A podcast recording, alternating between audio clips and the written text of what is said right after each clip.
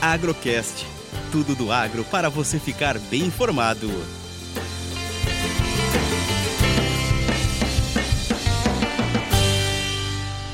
Fechamento semanal, café e dólar direto da mesa da Minas Sul para você.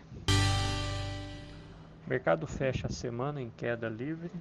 Quando esperávamos segurar no suporte de 180 por libra, o mercado cai mais mil pontos em dois dias. Só hoje chegou a cair mil pontos.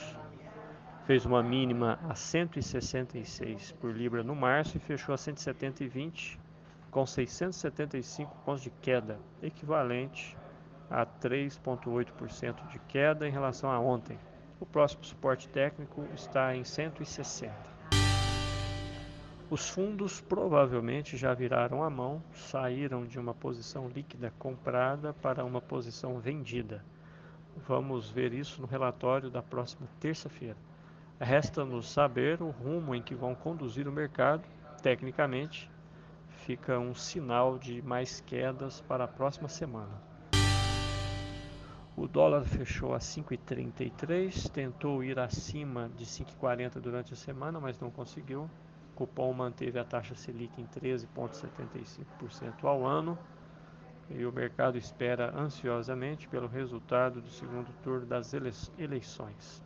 Na próxima segunda-feira, vamos ver o reflexo em todos os mercados. Ibovespa fecha com uma ligeira baixa a 114.300 pontos uma bica corrida abaixo de mil reais nessa sexta-feira.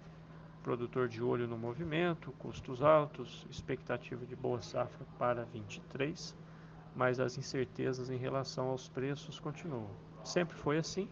Neste último movimento, o mercado ficou mais de um ano acima de 2 dólares por libra.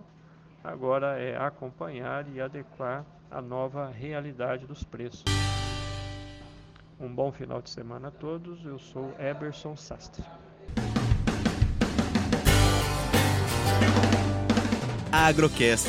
Commodities, economia, sustentabilidade e todos os assuntos relevantes do agro você encontra aqui.